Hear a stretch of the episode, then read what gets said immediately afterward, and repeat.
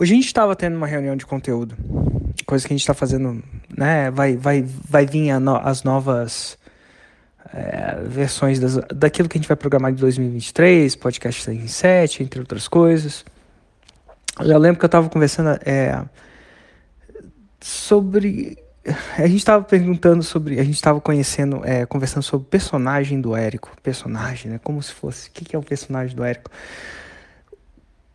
Como o Érico é percebido, é uma espécie de personagem, que é um personagem real, mas não deixa de ser um personagem. E assim, às vezes é importante para eu passar para minha equipe quem sou eu, tal que eles ajam tudo que é feito esteja alinhado com aquilo que as pessoas esperam de mim ou daquilo que eu espero de mim, né?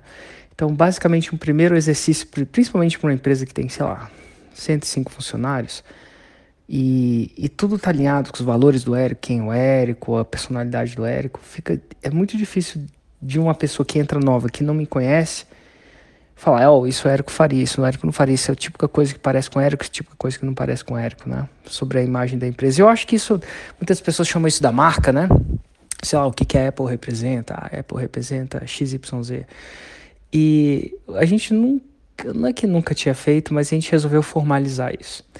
Então eu e minha equipe começamos a abrir um mapa mental, eu começou a e primeiro olhamos na internet como definir personagem, abrimos um mapa mental e começamos a escrever desde aquilo que eu gosto, daquilo que eu não gosto, daquilo que é minha cara, daquilo que é minha, não é minha cara, as coisas que eu falo, quiçá, depois eu, a equipe acabou fazendo, quiçá, as chances são, para muita gente isso é muito, para muita gente isso é pouco, enfim, um monte de coisa que eu falo.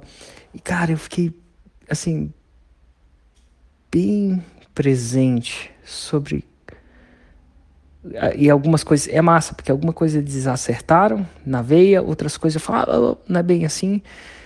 É, mas é interessante porque aquilo é o meu jeito quase que automático né? O jeito que é automático é percebido e formalizado no papel e ao mesmo tempo que eu tive meu jeito automático ali percebido, é engraçado que chegou na hora das qualidades do Érico, né? Essa, eles falaram integridade, comprometimento e tal, aí na hora foi fácil.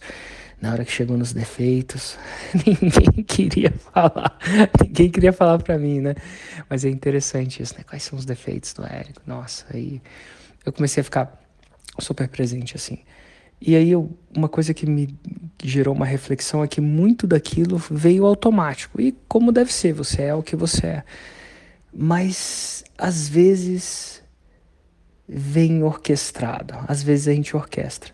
Por exemplo, que tipo de vídeo eu faria e que tipo de vídeo eu não faria, né? A gente começou a escrever isso, cara, que tipo de coisa eu faria? Que tipo de coisa eu não faria? A gente chegou, por exemplo, que, tipo, eu gosto de humor, dar um exemplo, né?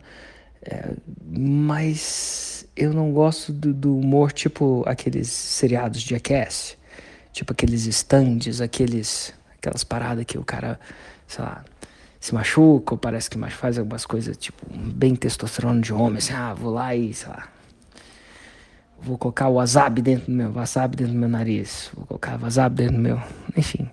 Mas enfim, a gente foi fazendo isso e, e eu comecei a pensar e comecei a refletir o quanto aquilo era automático e aquilo é o Érico automático do jeito e que partes daquilo foi orquestrado.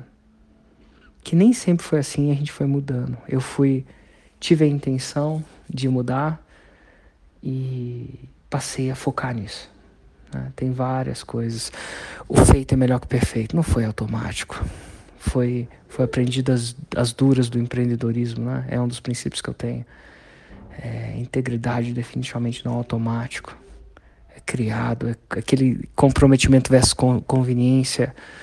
Meu Deus. É criado. E o que, que isso tem a ver com você e com o seu projeto 6 em 7? Recomendo de você procurar na internet, ver aí como definir um personagem e preencher os, o que você acha que é o seu personagem. E depois circular o que, que daquilo você gosta. O que, que daquilo você não gosta. O que, que de novo você quer criar. Que características você quer fomentar. Muitas delas foi para mim criada a ferro e fogo, assim, de tanto repetição e intenção. Está começando, tá começando a fazer um trabalho pessoal e às vezes a gente só faz o trabalho pessoal de técnica, gatilho mental e a gente não trabalha na pessoa, né? Mas eu recomendo muito você fazer esse exercício, definir quem é você no momento, quem você quer ser em 2023.